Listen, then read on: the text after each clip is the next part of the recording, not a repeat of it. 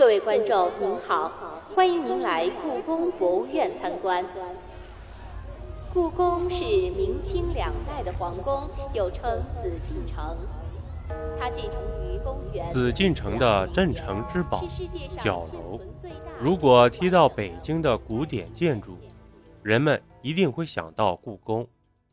不过对北京人来说，故宫四个角楼更是别具一格的建筑小品。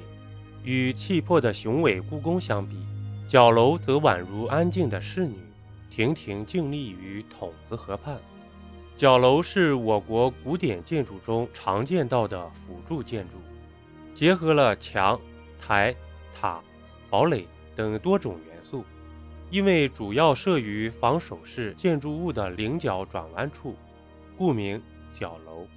国内有名的角楼包括西安、平遥。和北京故宫的角楼，但就角楼带来的综合美感而言，首推北京故宫的角楼。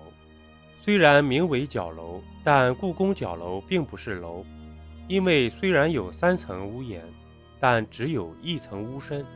故宫角楼建于明永乐十八年（一四二零年），角楼建于紫禁城十米多高的城墙上，东南西北四角居首。与城垣、城门楼及护城河共同成为紫禁城的防卫设施。故宫角楼为方亭式建筑，下方为须弥座，周边绕以石栏，两坊是以金炫文彩画，三交六碗菱花隔扇门和隔坎窗，黄花琉璃瓦顶，鎏金宝顶，极为精致。故宫角楼与故宫的四门、午门、神武门。东华门、西华门共同顺应八卦，即东南西北四方，加四个斜角方位，正是八卦的八个方位，即所谓四正四偶，以求四方平安、八方稳定。因此，前人们常说角楼是紫禁城的镇城之宝。故宫角楼被称为建筑艺术品，是因为独特的平面布局和内部梁架结构。有九梁十八柱、七十二条脊之说，另有所谓二十八个翼角、十六个窝角之说。角楼的底层平面是个不对称十字形，中间为三开间正方形空间，四面接出四间抱厦，沿城墙两面进深较大，城墙外两间进深较小。角楼共有二十根柱子，其中十二根出角柱子，外面可见。八根窝角柱子，外面不可见。角楼有三层屋顶，上层四面歇山顶，有两个歇山顶用十字脊的方式相交所构成的屋顶，也称歇山式十字脊顶，是一种非常特别的屋顶形式。又因屋顶上有九条主要屋脊，所以称作九脊殿。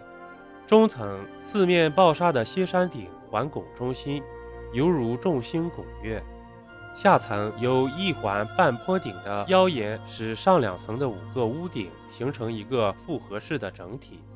角楼有一正门、一配门，据说正门内铺地砖为正阳，即一行整砖连铺到头，同时上额坊画龙；配门内铺地砖为偏阴，即一砖一缝，一砖一缝。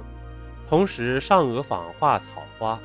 关于角楼的传说，因为角楼檐角秀丽，造型玲珑别致，以至于人们为它赋予了各种传说，甚至说它是鲁班爷显圣建造。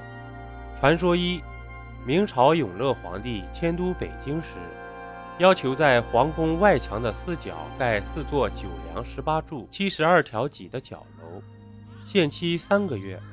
在工匠们毫无头绪时，看到一位卖蝈蝈的老人，其中一个熟结制作楼阁形状的蝈蝈笼子，精巧如画，便买来仔细研究。细看下，发现正是九梁十八柱、七十二条脊的阁楼。工匠们因此琢磨出紫禁城角楼的样子。据说卖蝈蝈笼子的老人就是工匠的祖师爷鲁班显灵。传说二。斜角方位才可防火消灾。而二十八星宿中，东方青龙象又是角宿最大，所以角宿住的地方便被称为角楼。而那么，什么样的房子才能给星宿居住呢？工匠们正为造型发愁时，天空上鲁班爷现身，拿出一只精巧的蝈蝈笼子送给众人。